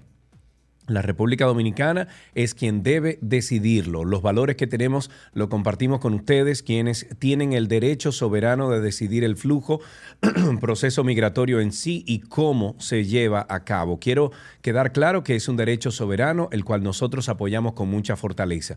Eso Mm. explicó el, el diplomático al ser cuestionado sobre el rechazo del comunicado emitido por la embajada que afirmara estar preocupada por el trato desigual a ciudadanos por su color de piel. Thomas indicó que está de acuerdo en los principios básicos de cada país que tiene su derecho soberano de cómo llevar a cabo sus procesos migratorios, cuándo y cómo deportar a las personas. Deberíamos, el primero que deberíamos deportar es a ese señor.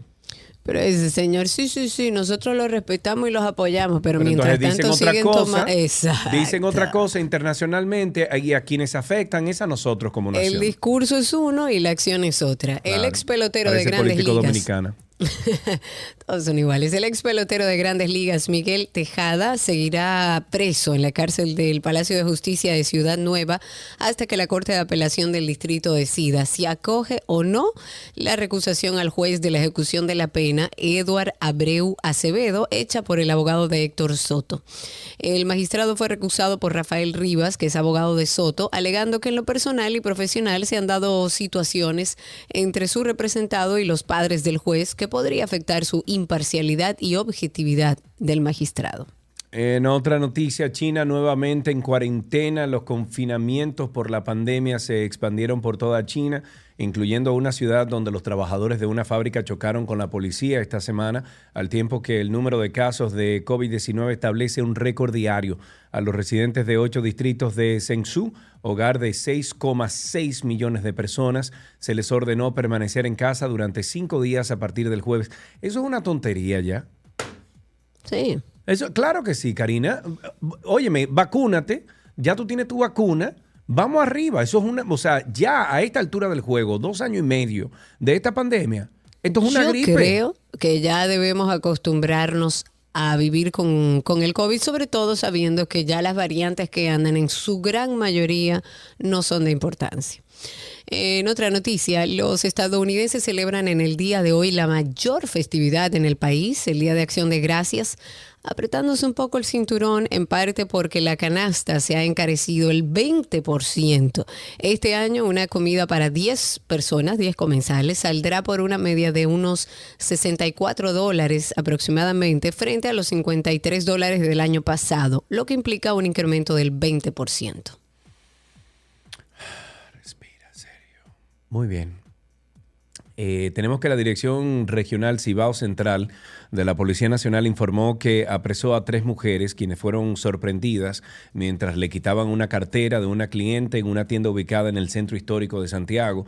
Las detenidas fueron identificadas como Amadi Albarda, de 35 años, Rosemary Maravedis, de 34, y Marlin Polanco, de 39. Las mujeres están acusadas de despojar a Rosanna Hilario de un bolso con todas sus pertenencias mientras compraba en un establecimiento de la calle El Sol. Al momento de ser sorprendidas, apresadas, el dinero le fue ocupado a Ortiz Zorrilla. Además, se le encontró una tarjeta de banco, dos carteras y cuatro celulares, entre ellos el sustraído a Hilario Peña. En otra noticia, con la ascensión de Estados Unidos a la central romana, se podrían ver afectados más de 20.000 trabajadores dominicanos y haitianos. Para la eh, para el presidente de la Confederación Nacional de Unidad Sindical, Rafael Pepe Abreu, esa medida no afecta a los ejecutivos de la empresa azucarera, sino que va a incidir económicamente en los ingresos de los que laboran en esa compañía. Claro. Y agregó que los haitianos que laboran en esa empresa y envían remesas a la vecina nación también se verán afectados. Claro, entonces ahora es cíclico. Entonces Estados Unidos, por sancionarnos a nosotros supuestamente, coge, sanciona el azúcar, o sea, la industria del azúcar. Ellos van a tener que despedir muchísimos empleados mientras tanto y al final quienes terminan perjudicados son los haitianos en primera instancia como directo, eh, vamos a decir como, como eh, consecuencia directa y nosotros los dominicanos como consecuencia indirecta. Felicidades Estados Unidos. La Cámara Baja de Rusia adoptó este jueves una ley que prohíbe la propaganda de relaciones sexuales no tradicionales, la pedofilia y la reasignación de género en los medios de comunicación, internet, la publicidad, la literatura y el cine e introduce multas de hasta 10 millones de rubros, unos 165 mil 200 dólares, por violar esta legislación. Hasta aquí estas noticias actualizadas.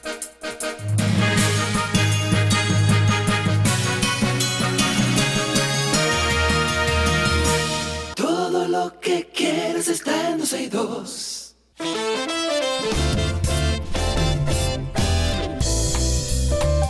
Será hasta mañana, señores. Gracias, muchas gracias por acompañarnos a todos los que están en YouTube, a todos los que están en Twitter Spaces, a través de nuestra página. Gracias. Mañana viernes estaremos aquí en este mismo dial a partir de las 12 del mediodía. Bye bye chicos, hasta mañana.